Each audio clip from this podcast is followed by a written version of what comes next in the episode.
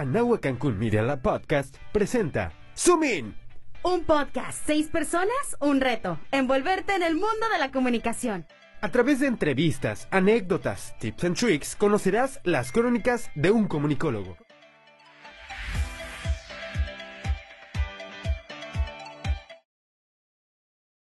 Muy buenas tardes, bienvenidos a un nuevo episodio de nuestro podcast Zoom In. Nos encontramos con nuestro invitado especial, el maestro Miguel Miranda, licenciado en diseño gráfico, del cual agradecemos su presencia. ¿Cómo se encuentra el día de hoy, profe? Muy bien, Ana, muchas gracias por la invitación. Feliz de estar aquí. Estamos muy agradecidos de que se tome el tiempo de platicar con nosotros. Como bien sabemos, y los que hemos estado en la universidad antes y después de este periodo hemos conocido parte de su trayectoria, de la experiencia que tiene y les vamos a contar un poco. El profesor Miguel es licenciado en diseño gráfico por la Universidad Nacional Autónoma de México. Tiene una maestría en comunicación corporativa y mercadotecnia por la Universidad Anáhuac Cancún y varios diplomados entre los que destacan un diplomado de la comunicación web certificado por Adobe y un diplomado de formación docente por la Universidad Anáhuac Cancún. Desde 1988 ha incursionado en diversas áreas del diseño gráfico, la publicidad, la comunicación y la mercadotecnia, colaborando en diversos despachos de diseño y agencias de publicidad de la Ciudad de México y desarrollándose como creativo y director de arte principalmente. Desde 1993 ha sido profesor de asignatura en universidades como la Escuela Nacional de Artes Plásticas de la UNAM, hoy Facultad de Artes y Diseño, y la Universidad Anáhuac Cancún. En esta última imparte actualmente materias para la Escuela Internacional de Comunicación y Entretenimiento. Como escritor, desde 2014 publica reseñas literarias, cuentos y artículos de corte cultural en la revista Tropo a la uña, así como en otras publicaciones. Aparece publicado en los libros Ladro, luego escribió de Malish Editores y en poemas de Gol de Librerías Gandhi. Es autor del libro Antología de Nada. Actualmente escribe su primera novela. Profesor, queremos preguntarle para partir en esta entrevista, ¿cómo se describiría a usted mismo?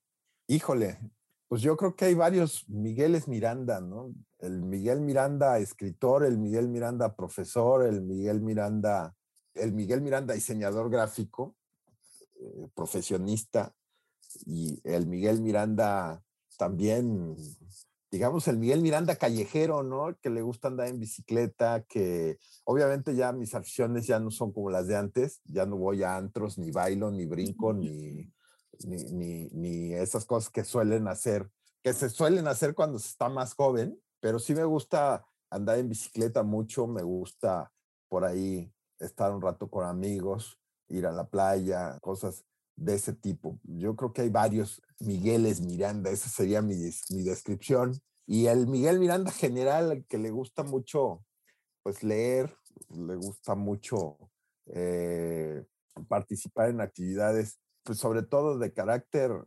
literario, de carácter social, me gusta mucho dar clases, por eso lo he hecho durante pues, gran parte de mi vida, prácticamente desde que salí de la universidad empecé a dar clases, me gusta mucho hacerlo. Eh, pues más o menos esa sería mi propia descripción, es difícil a veces describirse, pero pues eso es más o menos lo que estoy haciendo ahora en este momento de mi vida, ¿no? Que ya estoy arriba de, los, de las cinco décadas y contando. tiene una gran trayectoria como profesor. La verdad es que hemos escuchado muy buenas este, opiniones acerca de sus clases. Creo que la verdad nos ha inspirado mucho de nosotros a estudiar este tipo de carreras o al menos poner atención en clase, porque la verdad es que se pasa un muy buen rato en, en las clases del profesor Miguel Miranda. Una hora y media que de verdad nos es de mucha utilidad. ¿Cómo ha sido para usted el entrar en este periodo ya de clases presenciales? ¿Qué lo inspira a seguir dando clases que sean productivas, que le den la energía de seguir enseñando, de hacer chistes, de motivar a sus alumnos, de seguir pues el, el rol que lleva usted como profesor y que realmente les guste su materia? Bueno, pues eh, lo primero es que en las clases yo aprendo más que ustedes, eh, más que los alumnos, porque, y las clases han sido de gran utilidad para mí, eso se los voy a decir, ¿eh? soy muy egoísta, o parece muy egoísta lo que estoy diciendo, pero en realidad yo tengo desde 1993 dando clases Digo, por ahí interrumpí algunos, algunos años, por ejemplo, cuando estuve haciendo la maestría, que sí paré, ya no me daba tiempo de dar clases, porque estudiaba la maestría y trabajaba, pero después seguí. También paré cuando me vine a vivir a Cancún. Llegué a vivir en 1999, yo daba clases en la UNAM en esa época. O sea, daba clases y trabajaba. Nunca, nunca, he, nunca he dado clases eh, de tiempo completo. Es decir, tomo diferente número de horas a la semana, cubro mis horas, pero al mismo tiempo estoy trabajando en otras cosas profesionales. Entonces, eh, eh, en primer lugar, la docencia para mí ha sido un motivante para aprender más cosas. Si yo no hubiera dado clases desde 1993, muy probablemente no tendría una maestría, muy probablemente no tendría los estudios que han sido consecuencia y muy probablemente no sería escritor. Yo creo que la, la docencia le debo gran parte de mi trayectoria porque es el motivante para aprender más cosas y para pararme eh, con credenciales ante un grupo a enseñar algo, ¿no? Eh, al mismo tiempo trato de ser pues, un buen tipo, no el profesor mal encarado que quiere reprobar, eh, reprobar, a todos. Creo que eso he ido aprendiendo con el tiempo. También hay diferentes profesores Miranda, ¿no? El primer profesor un tanto inseguro cuando era muy joven y al profesor Miranda de ahora, un hombre ya, ya más hecho, más, con más experiencia, que trato de decirle siempre a mis alumnos, de hecho lo digo, de que vean la escuela, que vean la universidad, no algo como un proceso, sino, sino un, como un, un cambio de vida, es decir, estar en la universidad, no cualquiera tiene el chance de ir a la universidad, es un privilegio ser universitario. Y por el otro lado, esos cuatro años que pasas en la universidad es un proceso de transformación. Entonces, los profesores estamos obligados a ayudar al alumno en ese proceso de transformación, en ese, en ese proceso tan bonito que es la, la educación universitaria, que finalmente va a transformar tu vida. Hay, hay chicos que no, por diversas circunstancias, no llegan a acabar la carrera, pero solo el hecho de estar en la universidad ya lleva por resultado un cambio en tu vida. La, universidad te estructura, eh, la universidad eh, te hace socializar con un entorno eh, parecido al tuyo, te da la línea hacia dónde quieres ir en la vida más adelante, aunque la acabes o no. Y el profesor debe estar, debe estar muy consciente de eso, ¿no?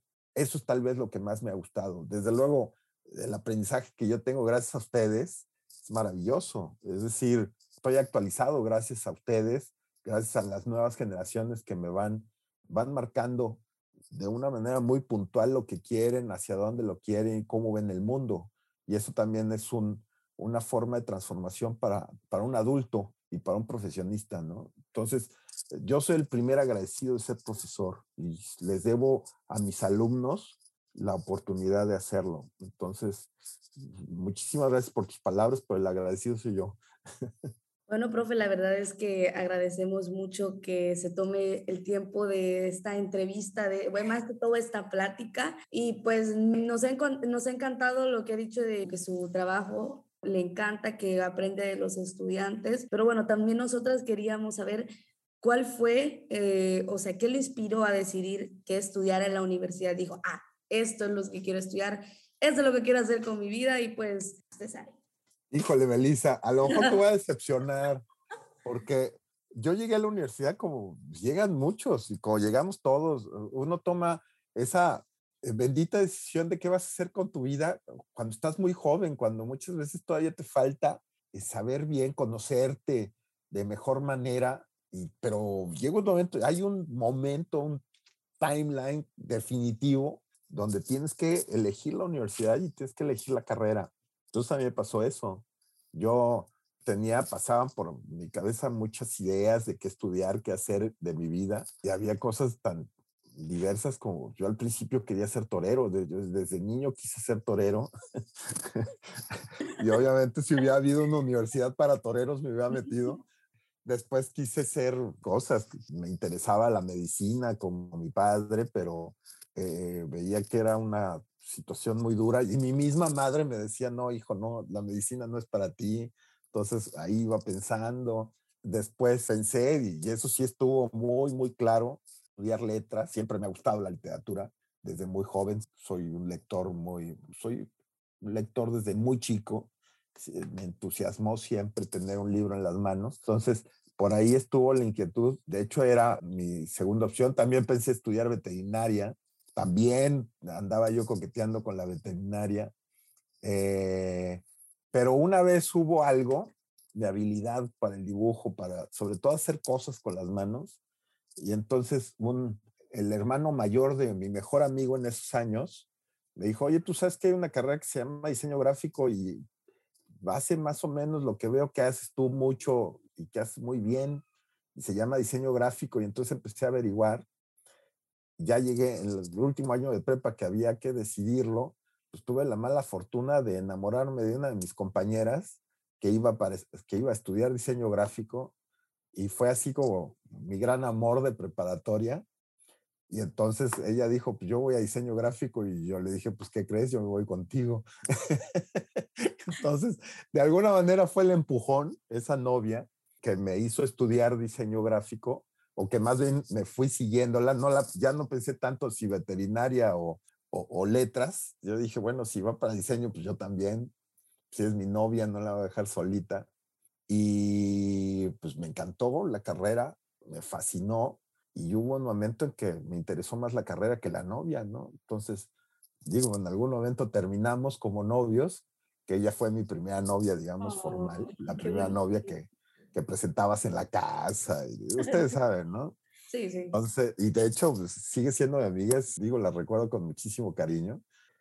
Y así fue como yo decidí estudiar diseño gráfico sin saber bien a dónde me metía, en una época donde el diseño gráfico pues, se estudiaba de manera completamente diferente como se hace ahora. No, no existían las computadoras.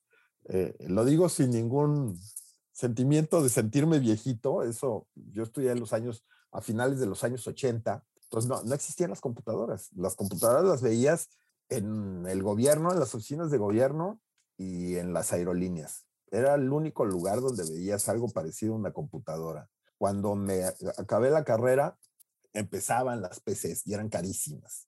De hecho, mi primera PC, fue- y es la única vez que he tenido una PC, porque después de esa ya siguieron todas las Macs, eh, mi primera PC era una 386 que tenía 4 megas de RAM, imagínense ustedes, 4 megas de RAM. Entonces, y con esa, con esa PC hice la tesis de licenciatura, que, que, curiosamente fue una tesis de comunicación más que de diseño. Entonces, ahí fue donde me di cuenta que, que sí, que, que hacía, que aprendí a hacer diseño gráfico, que me titulaba como diseñador gráfico, pero vi el diseño más como un proceso de comunicación. Y ahí fue donde, no es que me haya yo cuestionado de por qué no estudié comunicación, no me arrepiento de haber estudiado diseño gráfico, porque en esa época, en los años, a finales de los 80, si yo hubiera estudiado comunicación, no hubiera salido más allá de las teorías políticas. La, la comunicación no se enseñaba como se enseña ahorita. Es decir, eh, ustedes que están en la Escuela Internacional de Comunicación y Entretenimiento, los que estudian comunicación, no hombre, qué carrera tan sabrosa. Si yo tuviera la edad que ustedes tienen, sin pensarlo, estudiaría comunicación. Porque cuando yo estudiaba diseño gráfico, sí vi muchas materias, vi teorías, igual vi mucho de comunicación, todo disfrazado, o más bien orientado hacia la comunicación visual, a la forma, a la figura, el dibujo. Pero vi materias, llevaba una materia de televisión y hacíamos, no teníamos en la UNAM, pues no teníamos el centro de medios tan padre que tienen ustedes. Además eran otros tiempos. Todo lo hacíamos en esquemas, es decir, eh, sí por ahí teníamos una videocámara del año de la canica, de esos de cassette. No sé si ustedes ni las llegaron a ver, eran unas cámaras enormes que usaban un cassette de 30 centímetros. Eh, no era fácil usarlas, pero no teníamos las facilidades que ustedes tienen en estos tiempos. Obviamente no, no existían ni los celulares ni nada de eso. Entonces, llevábamos una materia que esa fue padrísima, llevábamos cine, pero yo tuve la fortuna de que mi profesor era el director de la Filmoteca de la UNAM, el maestro Carlos Narro, hermano de, del otro Narro, que después se, se volvió secretario de Educación y hasta inclusive lo estaban postulando para presidente de la República. Eh, eh, mis clases de cine en la universidad, en, en, séptimo semestre, donde sí veía cine, y entonces el hecho de ver ese tipo de películas y de tener un profesor como, como el maestro Carlos Narro, que la verdad es que era muy bueno, pues el tipo sabía, imagínense ustedes, ser el director de la filmoteca de la o algo, algo sabía de cine, ¿no? Entonces me empecé a interesar más y me di cuenta que la comunicación, que, la comunicación era más allá que la comunicación visual. Ahí no es que yo haya dicho, chin, ¿por qué estudié diseño gráfico? Sino lo vi como un, como un plus, como una, como una manera de, de decir, bueno, ya estoy aprendiendo a hacer diseño gráfico, ya entendí que el diseño gráfico es un vínculo y un proceso de comunicación, eh, de comunicación visual, pero ahora le quiero entrar más a la comunicación de lleno. Y entonces se me ocurrió hacer una tesis, eh, porque en esa época, pues en esa época hacíamos otras cosas que ustedes ya no hacen. Por ejemplo, hacíamos una cosa que se llama tesis. La tesis quiere decir eh, eh, escribir un librito donde desarrolles un tema, pero ese librito debe tener más de 100 páginas y debe tener todo un marco teórico. Es, es, la forma, es una forma científica de investigación, elaborar una tesis. Ya hace mucho que se eliminó de los planes de estudio porque nadie lo hacía y nadie se titulaba. De hecho, de mi generación, de la generación mía de diseño gráfico, pues creo que nos, si nos titulamos cuatro de 200, fuimos muchos. Eh, mi amiga, que por ahí anda, mi amiga Pilar Carrasco, eh, fue de las primeras que se titularon, después se, seguí yo, y yo me titulé con una tesis eminentemente de comunicación, que fue una tesis para la prevención y atención te temprana del cáncer mamario. Estamos hablando de, de, principios de los años 90, cuando nadie hablaba de cáncer mamario, es decir, no, no estaba de moda como ahora. Ahora ya es octubre, el mes del cáncer mamario, y, y ya digo, qué bueno, ¿no? Pero ya todas las mujeres saben cuáles son eh, los factores de riesgo, no solamente las mujeres, sino también los hombres, sabemos cuáles son los factores de riesgo de cáncer mamario y cuidamos a nuestras mamás, a nuestras esposas, a nuestras hijas, ¿no? Pero mi tesis fue innovadora en, en esos años porque pues a mí se me ocurrió hacer una tesis de diseño gráfico con una campaña gráfica que hablara de todo lo que se tiene que hacer para la prevención. Bueno, fue una, lo digo con mucha pena, pero fue una tesis eh, malentendida por, por, por, por, los sinodales. Eh, pasó sin pena de gloria cuando creo que, y ahora la, la, la, vuelvo a ver y la vuelvo a leer y digo, oye, pues, está bien hecha. Era para mínimo para que me diera mención honorífica. Entonces, una vez salvado el tema de la tesis y cuando me convertí en licenciado en diseño gráfico, pues ya estaba sembrada la semillita de la comunicación. Lo que menos yo quería era convertirme en un clásico diseñador gráfico que solamente hacer logotipos. Yo quería hacer más cosas. Y entonces ahí fue cuando empecé a meterme más en el proceso comunicativo, porque empecé a trabajar en publicidad, y entonces empecé a escribir eslóganes publicitarios, textos de venta, lo que ahora sería generación de contenidos, ¿no? Yo escribía anuncios en revistas, textos de anuncios de revistas, que eran el equivalente a escribir ahorita un muy buen contenido para, para un post, por ejemplo, ¿no? Entonces, así me fui transformando profesionalmente, obviamente fui mejorando mis trabajos, pues, mis primeros trabajos como a todos, ¿no? Me pagaban, me pagaban nada, entonces apenas salía para gasolina y seguía viviendo en casa de mis papás y ya poco a poco, pues ya conforme fui aprendiendo más cosas, esa es otra cosa rica y bonita y que trato de transmitirla a mis alumnos. Eh, uno va aprendiendo en la vida.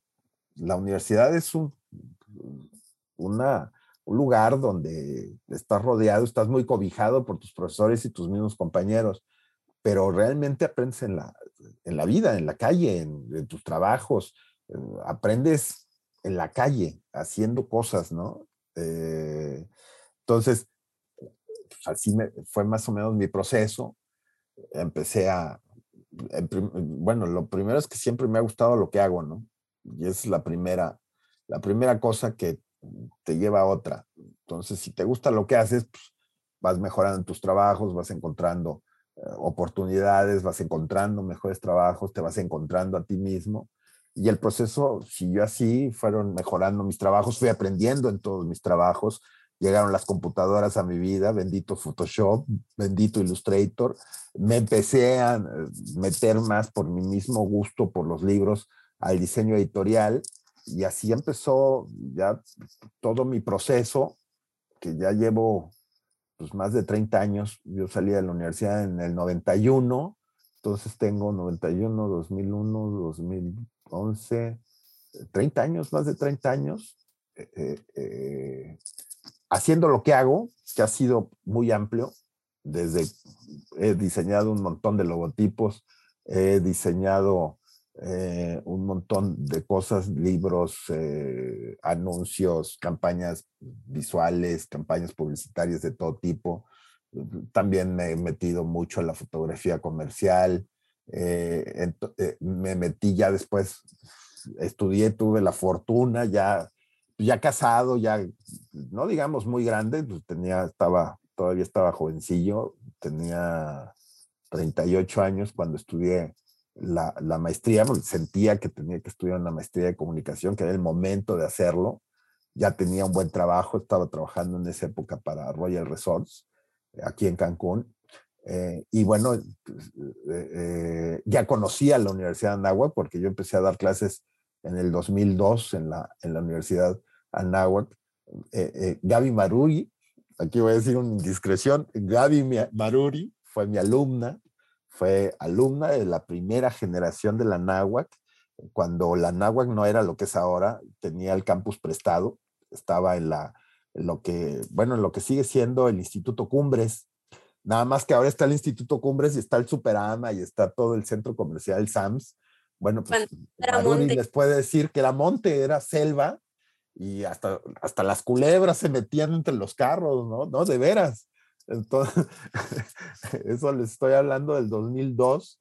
Maruri, eh, Gaby Maruri, nuestra querida Gaby, eh, eh, fue la primera generación de la escuela de comunicación que egresó de la universidad y yo soy yo, yo estoy muy orgulloso de decirlo, de los, el primer profesor de los primeros profesores de la Escuela de Comunicación. Después interrumpí por la misma maestría. Eh, Aldo Chávez, que fue mi, compañero y además era mi compañero de equipo, me hizo volver a, dar clases a la universidad por ahí por el 2007 y ya después en el 2009 ya de manera definitiva, ininterrumpidamente, desde el 2009 soy profesor de la universidad. Gracias a todo, el, a todo lo que aprendí, porque también tuvo mucho que ver eh, eh, estudiar la maestría en la universidad. En esa época, en la época de la maestría, también conocí a Humberto Tungui, que estaba jovencito, chiquito, chiquito, chiquito, recién llegado a Cancún. Era un bebito y él, era el encargado del centro de medios, Humberto Tungui y bueno, ahora es el director de la Escuela Internacional de Comunicación y además es un entrañable amigo. Entonces, también la universidad me ha dado eso, un espacio, es mi familia, Humberto, eh, Gaby, eh, David Canales, que creo que también fue mi alumno, no, no, no creo, fue mi alumno. Eh, en, fin, ¿qué les digo? Mayra también fue mi alumna, Fernanda Fernández fue mi alumna, entonces, ahora los veo, veo la universidad cómo, cómo ha crecido, porque pues cuando empezamos a dar clases, la universidad no, pues, técnicamente no existía, existía el nombre, existía el terreno, y el primer edificio ese fue el edificio de rectoría, y después eh, el edificio de enfrente, y así poco a poco, y ahora pues, la Universidad de Anáhuac, que es lo que es, es una universidad de primer nivel, una universidad internacional, eh, que se ha transformado en estos, desde el 2000 que, empezó, ¿no? Eh, y yo me he transformado también y le debo muchísimo, y lo digo con todo mi cariño, a la universidad y a la gente que hace la universidad, empezando desde sus directivos, empezando por eh, el querido eh, Miguel Pérez Gómez, que fue el primer rector de la Universidad de Nahuatl, hasta, hasta el rector. El padre Kirse, que, que, pues bien, bien lleva el destino de la universidad y que, y que ustedes lo ven, ¿no? Eh, una universidad extraordinaria, una universidad donde a mí me da un gusto ver, digo, ahora que volvemos y que, veo eh, eh, chicos de todas las carreras conviviendo, eso, es lo que hace la universidad. Eh, el hecho de que varios grupos de, de, de, jóvenes convivan, intercambien ideas, eso es realmente la universidad y la universidad te marca en ese sentido. No, la verdad es que la, la vida está dividida entre las personas que viven su vida de manera normal y los que sacan una historia para contar, ¿no? O sea, es impresionante la carrera que ha llevado, el cómo eligió su carrera, lo que un amor de, de, escuela se convirtió en lo que fue su pasión ahora, como en el trabajo, de cómo ha vivido su vida universitaria, su vida laboral. Esperamos nosotros así disfrutar lo que hacemos en un futuro, de ir por el camino que realmente esperamos, pues esperaremos que sea el correcto, ¿no? Pero sí, la verdad es que tiene una carrera bastante, además de, de, de elaborada, de, de, ya bien dado por sentado, de que ya tiene mucha experiencia, de que ha sido bastante increíble las cosas que nos ha contado. La verdad es que nos gusta la emoción con la que transmite toda esa energía de que realmente ha disfrutado todo lo que ha hecho, ¿no? ¿Y usted cree que ¿Qué, ¿Qué, fue eso que lo impulsó a tener más experiencia? A decir, no me voy a quedar aquí con mi universidad, quiero, quiero hacer un diplomado, quiero meterme a trabajar aquí, quiero hacer una maestría, trabajar en estos lugares, crecer, hacer mi propia empresa. ¿Qué fue lo que lo llevó a seguir haciendo más cosas? Pues es lo que me sigue motivando y lo que me sigue moviendo, aprender a hacer cosas diferentes y aprender a hacer cosas que no sé. A mí, lo voy a decir abiertamente, a mí me aterra el hecho de que la tecnología avanza con una, eh, con una rapidez de un día para otro, que un día amanezco y ya las páginas web se hacen de manera diferente y ahora a lo mejor dentro de un año ya va a haber otra tecnología que hay que aprender, eh, que todo va cambiando con una rapidez terrible. Entonces, esa es mi principal motivación, no quedarme atrasado, no, no, no dejar de aprender cosas. Y, y, creo que eso es lo que me mueve siempre para hacer algo, ¿no? Eh, el hecho de no, de no llegar a, esa, a ese estado de obsolescencia que desafortunadamente eh, ahora ya se está llegando, se nos hace cotidiano. Es decir, mi celular ya no carga la pila, bueno, pues entonces ya, ya alcanzó su obsolescencia tecnológica, tíralo y cómprate otro. Eh, eh, eso al, personalmente me aterra, me, aterra pensar que eh, un hombre de 55 años, que son los que tengo, eh, en algún momento me, llegue a ser obsoleto o, o se me considere obsoleto. Entonces, eh, cuando ustedes, ahorita ustedes están en la flor de su vida, tienen 20 años, alrededor de 20 años, tal vez menos, tal vez un poquito más.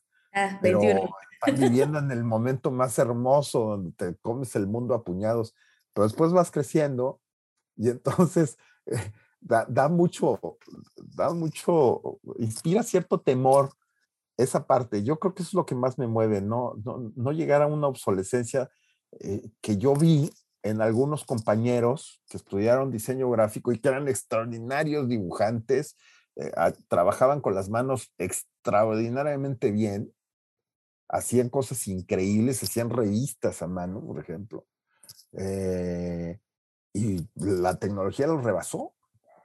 Entonces llegaron las computadoras y lo sacaron del negocio, se quedaron algunos de ellos sin negocio, había, yo tenía amigos que tenían uh, talleres de serigrafía y hacían tarjetas y hacían uh, playeras y hacían muchas cosas hermosas, realmente increíbles con serigrafía, un sistema de impresión uh, medio chistoso, a lo mejor todavía, a lo mejor algunos de ustedes lo conocen, pero vino la impresión digital y se los llevó.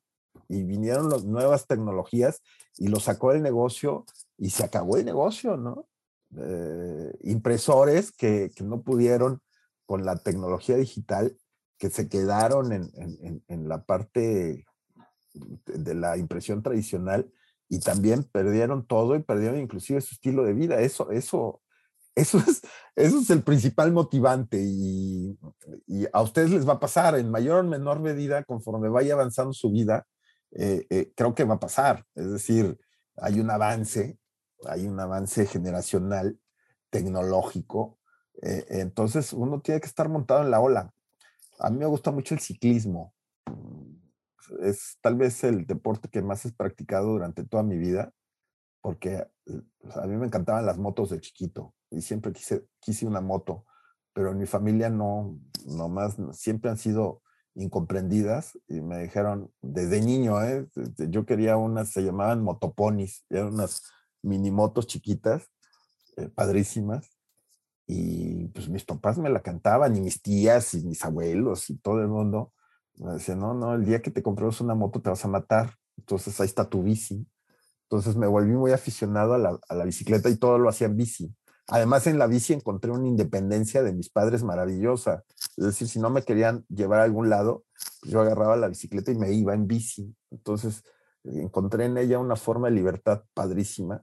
Y después, cuando llegué a la universidad, pues eh, obviamente estaba jovencito, sanote, fuertote. Entonces entré al equipo de ciclismo de la universidad, de la UNAM, y entendí el ciclismo ya como deporte. Y el ciclismo es un deporte, aunque no parezca, es un deporte de equipo. En un equipo, pues todo el equipo trabaja en función de un, de un líder. Y entonces el líder, el equipo le va a ayudar al líder a, a estar en la punta y a ganar la carrera.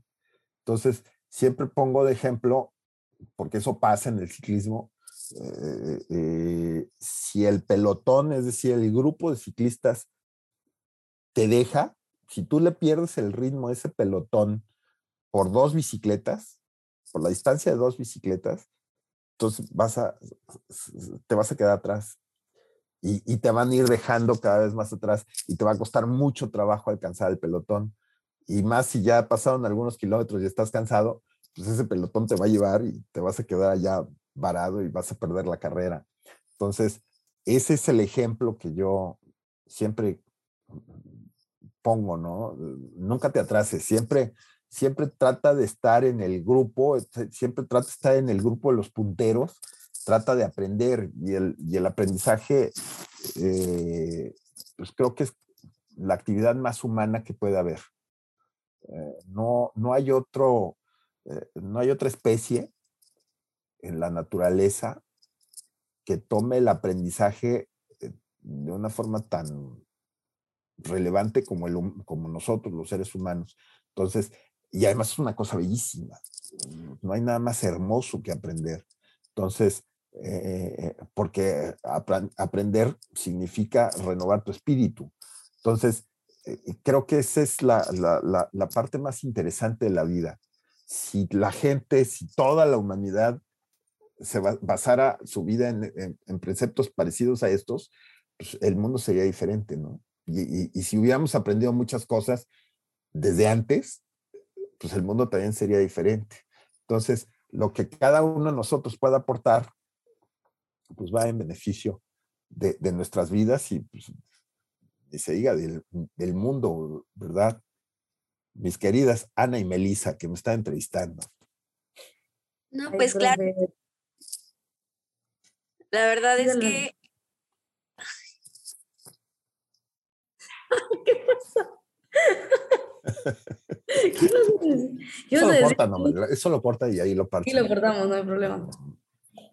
No, la verdad sí que la tecnología ha ido avanzando un paso muy grande y incluso nosotros como, como alumnos a veces nos sentimos como que no sabemos ni en dónde estamos, sentimos que ya vamos atrasados y apenas estamos en la cúspide de nuestra mejor edad.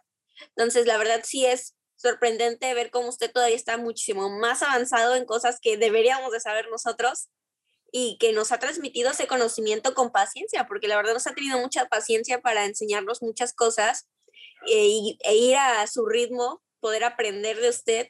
Y la verdad es que sí, no, no todos los maestros tienen esa facilidad de transmitirle cierto conocimiento a sus alumnos, ¿no? Que eso lo diferencia de muchos maestros. Entonces, la verdad es que sí, usted tiene ya esa ventaja de que le gusta seguir aprendiendo, seguirle el ritmo a la vida y es algo que deberíamos de, tomar de usted, siempre seguir aprendiendo. No, pues qué amables. Muchísimas gracias por tus palabras, Ana, de verdad, las, las atesoro. Profe, ¿usted cree que eh, durante su trayectoria como escritor y también como profesor, en algún momento em, ha sentido que inspiró a alguno de sus estudiantes a, a, mejorar, ya sea como persona o a escribir o a aventurarse en nuevas cosas, así como nos está contando a nosotras? Pues, pues, híjole, yo creo que sí. Digo, uno no lo hace con esa intención, pero eh, de repente por ahí te encuentras muestras de, cariño, sobre todo eh, me pasa mucho por ahí por los 15 de mayo, que son el Día del Maestro, donde por ahí recibo mensajes en, Facebook o en alguna red social o, algunos más cercanos que me contactan por correo, por WhatsApp y, de, de chicos, de personas que fueron mis alumnos y por ahí me mandan algún, algún mensaje que se acuerdan de mí, lo cual es, es fascinante, ¿no? Y finalmente se cierra esa cadenita, porque yo también recuerdo a gente que me ha inspirado, profesores, algunos de ellos ya no están en el mundo de los vivos, algunos siguen por ahí, algunos siguen dando clases. Y, y también yo voy y les mando un mensaje y les agradezco porque siempre eh, eh, esa fuente de inspiración, pues es, es, es maravillosa. Y para eso estamos, ¿no? Para inspirarnos. Pues, muchas veces esa inspiración viene de nuestros padres, eh, viene inclusive de algunos amigos. La amistad es algo también maravilloso que hay que atesorar y valorar. y, también de los maestros o de los, pues no solamente los maestros, yo creo que hay, hay, hay muchos, muchos motivos ejemplares, ¿no? Eh, que hay que agradecer. Eh, desde luego, creo que los más significativos son los padres, los amigos y, y, los profesores, los, algunos profesores, no todos, eh, que, que, te inspiran. Mm, mucha gente que hace el bien. y es eso, eh, eh, la universidad, una de las, cosas que más me gustan de la náhuatl, y siempre se me quedó grabado desde que empecé a dar clases en el 2002, eh, es el, lema de la universidad. vencer el bien con el mal. Es maravilloso, es una frase increíble. O sea, vencer al, al, mal con el bien, más bien. Creo que lo dije chueco. No, no, a pensar que estoy del lado del diablo. No, es todas las cosas malas se pueden mejorar haciendo el bien. Ah, eh, y ese es el lema eh, de la universidad, que es una cosa maravillosa. Entre más estudies, entre más aprendas, mejor persona serás y si eres mejor persona, a alguien vas a inspirar.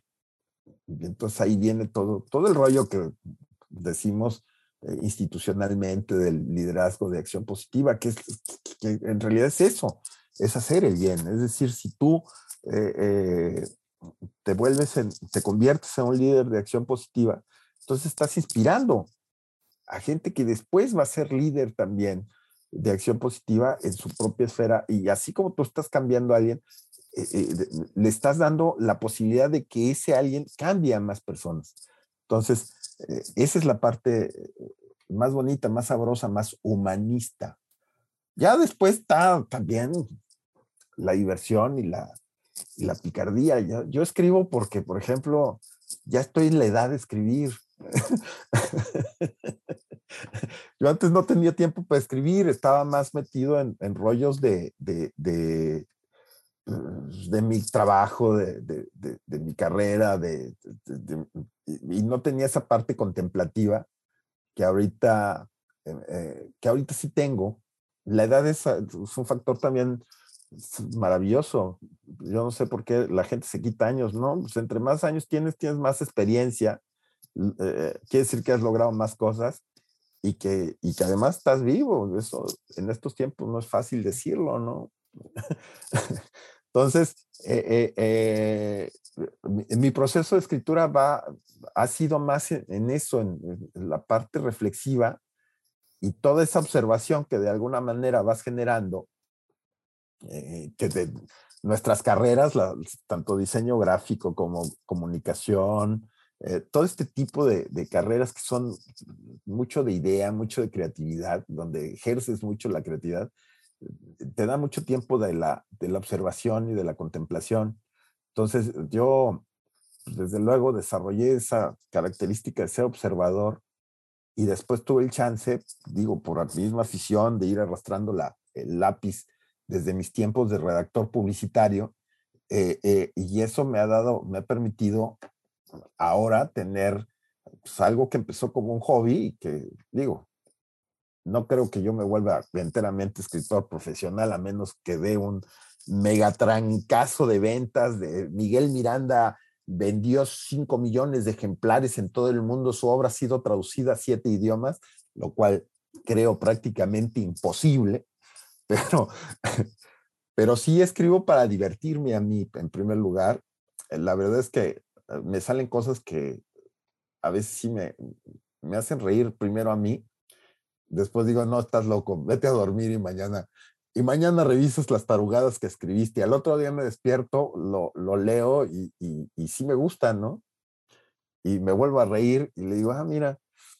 Entonces son cosas que salen así muchas veces de chiripa, pero yo creo que el cerebro tiene ahí ciertas estrategias donde va guardando cosas que, que tú crees que ya no recordabas y en el acto de, eh, eh, en el acto de la escritura ahí, ahí van van floreciendo.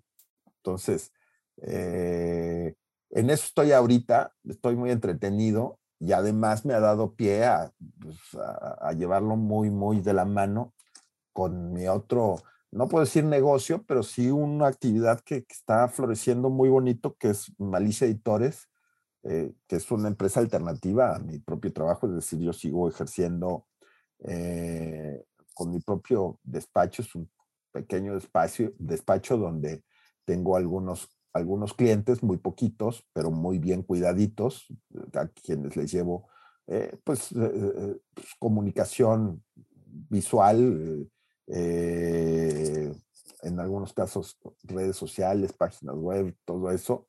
Y está Malicia Editores, donde también donde somos un grupo de, de escritores aficionados que hemos ido conjuntándonos y además hemos ido mm, haciendo y, publicando obra autogestiva, es decir, el mismo autor acompañado de un grupo de personas mm, lleva a cabo la realización de su, de su libro, ¿no? Entonces, eso va muy bien y también ha sido el motor para que yo eh, me adentre más al terreno narrativo, que es lo que me interesa. Ahorita estoy escribiendo una novela, llevo ya varios años escribiéndola porque yo le tengo que robar tiempo al tiempo. Es decir, lo hago en mis ratos libres. Escribir es un proceso donde muchas veces se escribe sin escribir propiamente. Es decir, eh, te duermes pensando una idea, esa, esa idea se convierte en una posibilidad y después esa posibilidad tiene diferentes derroteros, diferentes puntos de, de, situaciones. Y todo eso sucede en tu cabeza y puede suceder durante varios días. Y después, ya te tienes que, bueno, después tienes que investigar. Ahí ya te tienes que meter en Google y pensar eh, qué ciudad del, nórdica puede ser un buen lugar para un asesinato. Entonces, eh, ahí es donde entra Google y entra toda la tecnología maravillosa, porque eso sí es maravilloso. O sea, tú te metes a, a Google Maps y, puedes estar en la calle más cochina de China, de Shanghái, por ejemplo, ¿no? O puedes estar en medio de una carretera en, en Botswana, y es, es, maravilloso. Puedes ver cómo se llama un bar en, en, en Nueva Gales del Sur. Entonces, eh, ya que tienes todo eso, entonces ahora sí siéntate y escríbelo.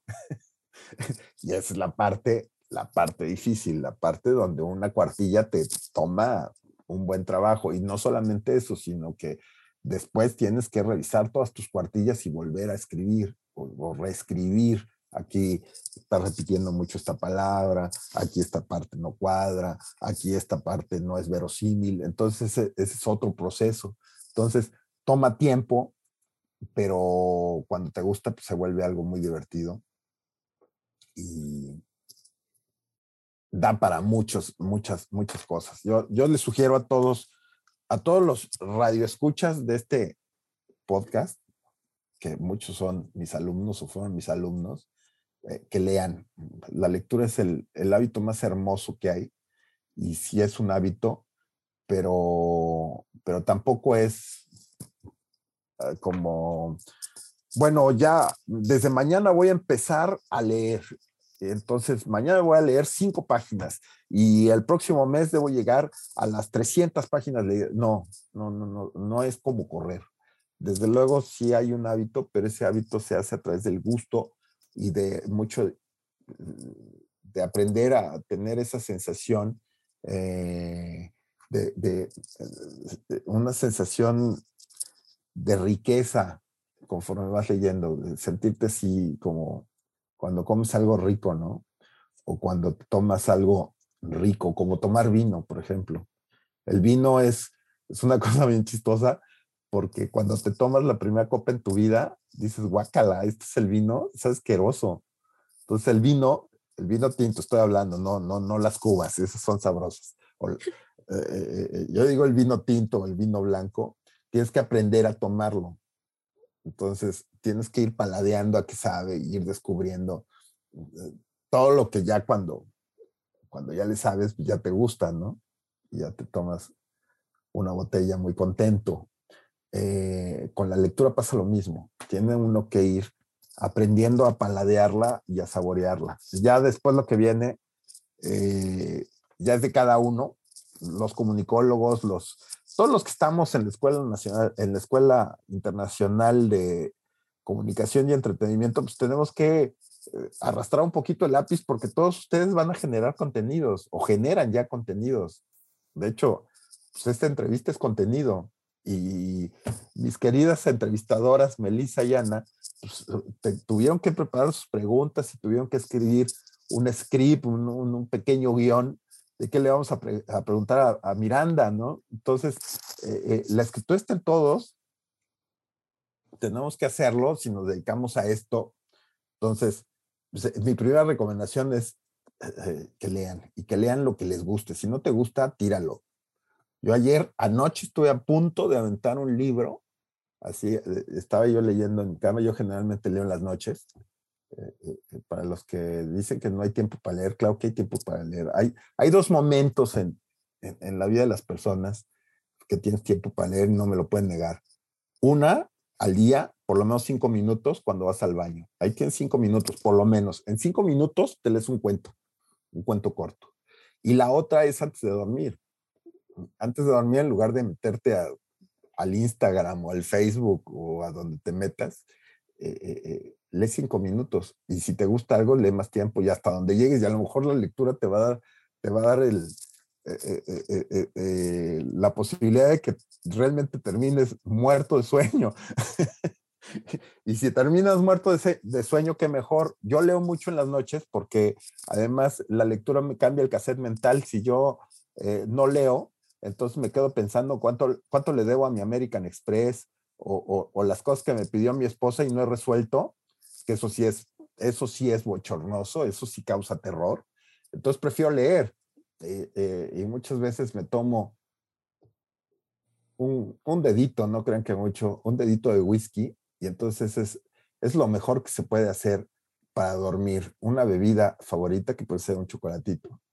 Yo prefiero el whisky y eh, una lectura que te acompaña. Anoche estuve a punto de tirar un libro, de aventarlo por la ventana, me contuve porque no me gustó y es válido y se vale aventar el libro y decir, guacala, que porque ya estoy leyendo, ¿no? Entonces, lean lo que más les guste.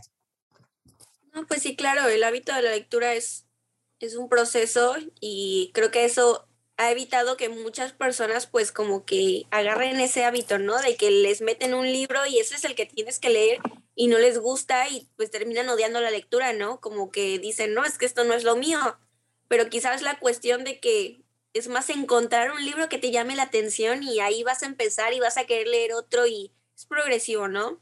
Entonces hay que fomentar más el que busquen por su cuenta propia un libro hasta que encuentren uno que les guste y e ir poco a poco, ¿no? Porque la lectura te trae muy buenas cosas.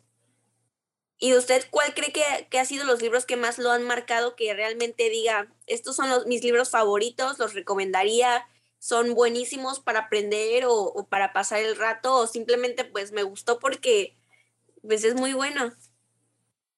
Bueno, es muy difícil, pero sí, sí hay respuesta, la verdad.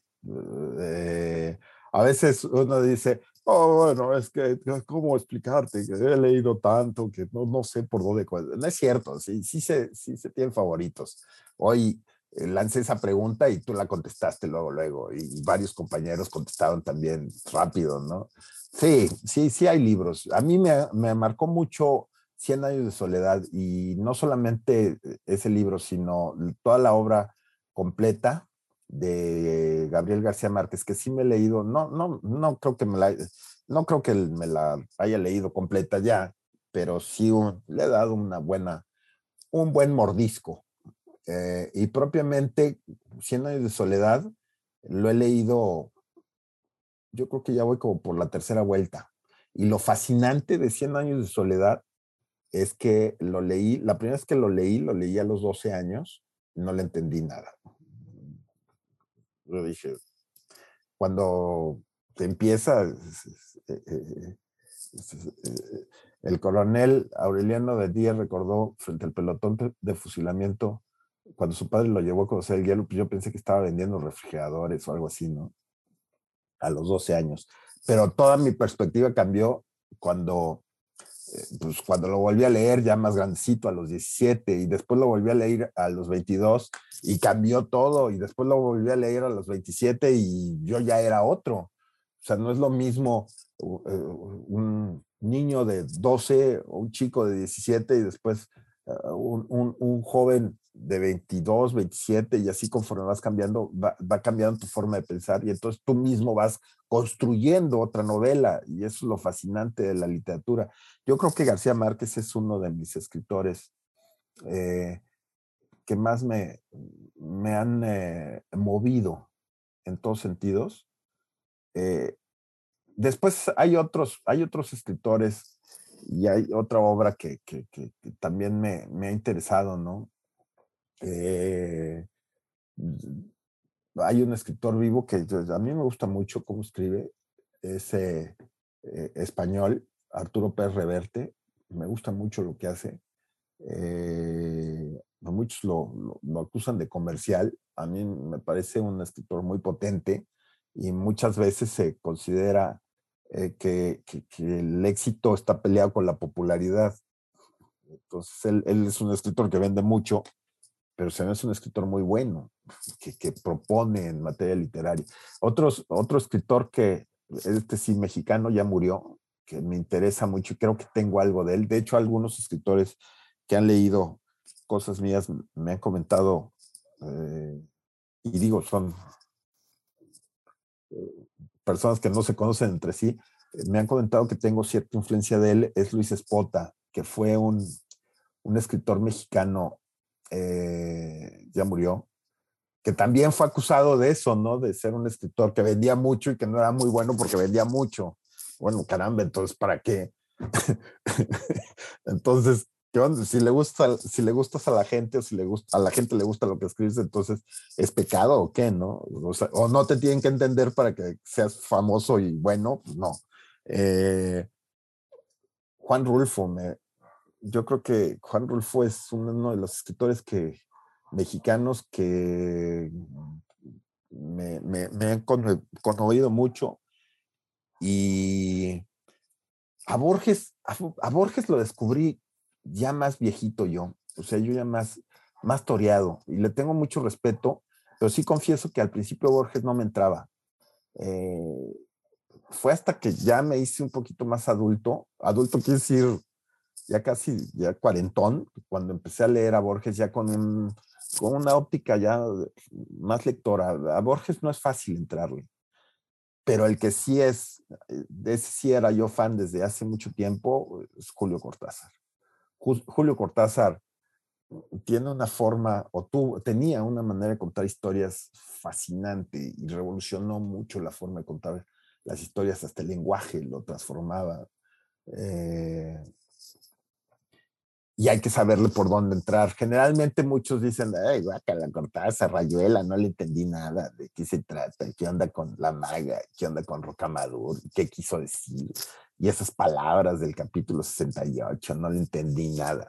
No, bueno, es que eh, Rayuela es, eh, como dicen los antiguos, bocata de cardinales, es decir, ya es el postre. Ya cuando llegas a Rayuela es porque ya, ya te conoces bien a un Julio Cortázar, que es un maestro de la narrativa. Eh, tiene cuentos sensacionales, les recomiendo que entren, que si nunca han leído a Julio Cortázar, entren por cuentos de Julio Cortázar. Hay unos más fáciles que otros, más, más lineales que otros. Hay uno que se llama eh, La Noche de Mantequilla, que además es fascinante porque narra una pelea de box, una pelea de box en 1973 que yo vi en la televisión con mi papá. Yo en 1973 tenía eh, ocho años, por ahí, ocho o nueve años. Y me acuerdo ese día cuando vi la pelea de Mantequilla Nápoles contra Carlos Monzón, una película una pelea que se llevó a cabo en París, una, una pelea muy publicitada. Entonces narra un hecho real, pero mete una historia, una historia policíaca en medio. Entonces está metida una pandilla y una mafia dentro del cuento y el cuento es fascinante. La noche de mantequilla de Julio Cortázar. Yo creo que entrar por, por esos cuentitos fáciles, eh, que no, no, no, implican mucho, ¿no? Eh, ya después encuentras un Cortázar más, eh, que tiene más recovecos, que tiene más, que le tienes que echar más coco a lo que te quiere decir. pero es un escritor fascinante. Yo, yo, yo, a mí me gusta mucho la literatura hispanoamericana y creo que es lo que más he leído. Eh, desde luego hay escritores increíbles en, otros idiomas, pero a, mí el idioma español me fascina y creo que se pueden hacer un montón de cosas en un, idioma tan potente y tan maravilloso como es el español. Eh, y bueno, de los autores extranjeros, Haruki Murakami, ahí se los recomiendo también mucho. Está vivo. También siempre es, eh, siempre es candidateado al Nobel, pero nunca se lo dan porque dicen que vende mucho. Y, se lo recomiendo mucho a ustedes, al público joven, sobre todo la puerta de entrada de Haruki Murakami, escritor japonés, debe tener ahorita como 68 años, más o menos.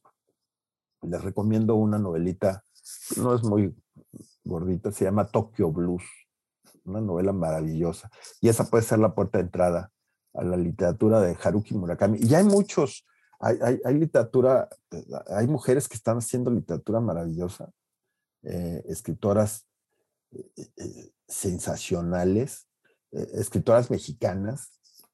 Hay una chica, no esta chica, es una señora de mi edad, que se llama Liliana Blum, mexicana de, creo que es de Aguascalientes. De hecho, estuvo en Malish, la entrevistamos, tuvimos un, un Zoom en Malicia Editores.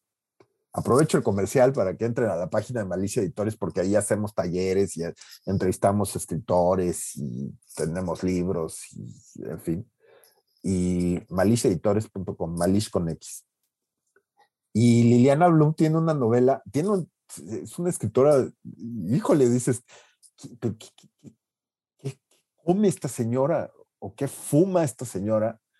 porque eh, eh, escribe cosas un poquito fuera, fuera de contexto. No estamos acostumbrados a, leer, por ejemplo, la historia de un, doctor que se enamora de, una, de un personaje que, eh, que es obesa, es una mujer totalmente obesa y está terriblemente enamorado. Entonces, eh, eh, es una escritora fascinante porque se fija en, lo que no se fija el común de los escritores y entonces crea novelas con una temática fuera de lo común que nos hace mucho pensar en el mundo en que vivimos.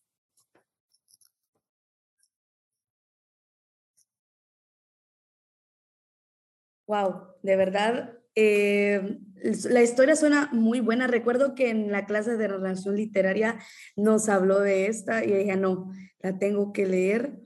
Se me fue el tiempo, no la leí.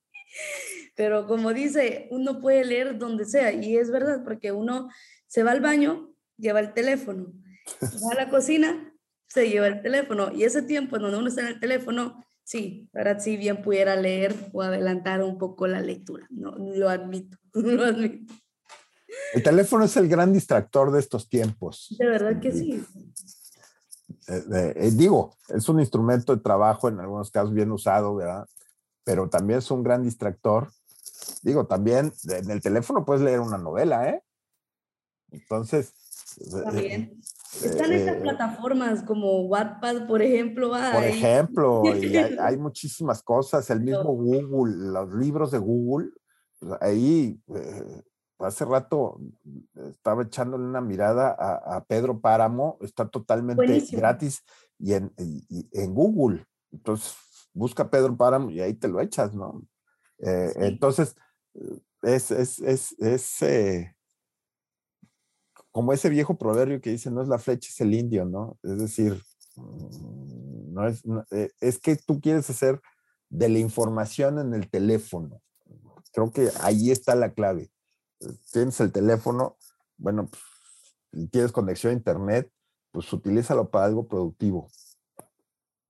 Hay cosas muy interesantes. Eh, estamos ahora con un curso con eh, Mauricio Montiel Figueiras, que es un ensayista, poeta y escritor mexicano muy interesante.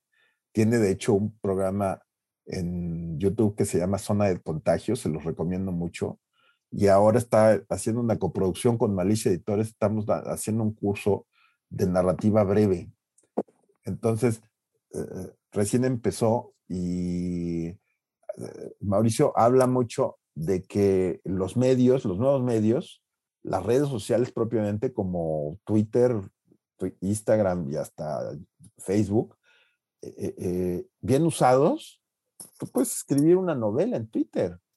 Entonces, hacer un contenido sumamente interesante. Y entonces eso para los que estudian, ustedes que estudian comunicación, empresas de entretenimiento, son canales de mercadeo interesantísimos porque generan contenido y porque generan una comunidad. Entonces, eh, eh, la literatura sirve para eso, para, para abrir nuevos espacios de comunicación y utilizar todas estas, estas cosas que, que son, como dicen los españoles, puro cotilleo para realizar un contenido interesante, un contenido que deje. No, pues claro, hay muchas herramientas que tenemos que empezar a aprender a utilizar. O sea, creo que la gente ha, ha malinterpretado el, el cómo ha cambiado las redes sociales, cómo se ha ido actualizando, pero más que nada es agarrar todo lo que puedas, todo lo bueno y usarlo a tu favor, porque la verdad es que la tecnología nos da, nos da una ayuda que muchos quisieran tener, que les habría gustado tener en su momento, así que hay, que aprender a usarla, ¿no? Y de verdad que ha sido muy grato haberlo escuchado. Creo que en la palabra comunicación, usted la lleva en su máxima expresión. Tiene una carrera muy grande. La verdad es que nos impresiona todo el conocimiento que ha adquirido, el gran catálogo de autores que tiene usted, que ya ha leído, que conoce, que le gustan más que nada, toda la experiencia que ha agarrado a través de su de su compañía de Malice Editores, a usted como, como autor de un libro que la verdad esperamos pronto tener la dicha de escucharlo de en la escuela, de que nos cuente un poco de cómo fue ese proceso creativo, de lo que abre el libro, de, de lo que le gustó, de esta experiencia como escritor. Así que la última pregunta con la que queremos concluir es, ¿qué consejo le daría a los que lo están escuchando ahorita hoy en el podcast? Usted como maestro, como estudiante, como un, un autor ya de un libro, creador de su propia empresa, alguien que ha estudiado gran parte del área de comunicación. ¿Qué podría decirnos que nos podría ayudar quizá a encontrar nuestro camino o a mejorar como, como personas y como estudiantes ahorita en la etapa en la que nos encontramos? Pues que vivan con mucho optimismo y con mucha, con mucha hambre de conocimiento. Ese, e, ese sería mi, lo, lo, lo que les puedo decir con el corazón. Que sean optimistas y que tengan hambre de conocimiento y hambre de hacer cosas diferentes, que les llenen en primer lugar a ustedes su corazón y que busquen eso, busquen, busquen la felicidad de su corazón, de su vida. Eso es lo que les puedo decir. No, la verdad es que sí tiene mucha razón. Esperamos disfrutar tanto las cosas que vamos a hacer en un futuro, así como las hace usted, y poder transmitirle eso a las personas que nos encontremos en un futuro. La verdad es que se le agradece mucho la, la forma en la que imparte su materia, y es que la verdad realmente disfrutamos ir sobre todo a presenciales, que ya tuvimos la oportunidad de tenerlo de frente para escuchar, y que sigamos así, que haya más maestros que realmente les guste su materia y que nos transmitan eso, porque hasta nosotros como estudiantes le ponemos un empeño diferente cuando vemos que los profesores realmente disfrutan lo que están haciendo y nos hacen la materia más emocionante. Pues muchas gracias, Ana, por tus palabras, de verdad. Eh, eh, me motivan para seguir adelante. Muchísimas gracias. De verdad ha sido un placer haberlo tenido en este, en este Zoom, en esta edición de, bueno, también del podcast. Hemos aprendido muchísimo, pues nosotros ya nos conocíamos y de verdad es un gran gusto poder tener en plática a alguien lleno de experiencia, lleno de conocimiento, obviamente. También quien disfruta mucho de dar clases y pues eso, como estaba diciendo Ana, que falta hoy, en día en los docentes, que la pasión por enseñarle a los alumnos, inspirarlos y que ellos luego digan, ah, sí, el profe Miranda, si no es por él, yo no comienzo a escribir. Si no es por él, no empiezo a leer en el baño. si es por él, no leo en la cortina. Sí, de verdad, ha sido un gustazo enorme. Pues nosotras nos vamos súper felices, súper, súper enriquecidas de conocimiento también, más de lo que nos había proporcionado anteriormente. Muchas gracias, Melissa. Y gracias, Ana. Bueno, esto es todo por el día de hoy le volvemos a agradecer su presencia. Nos, nos alegra mucho que usted sea la primera persona que estamos entrevistando para esta nueva edición de Zoom In.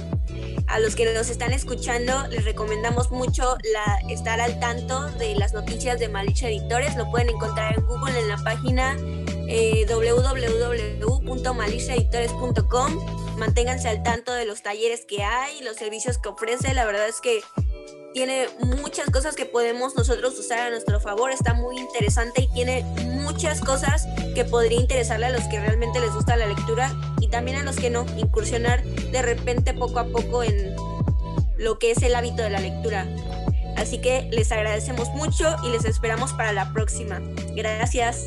Gracias, nos vemos.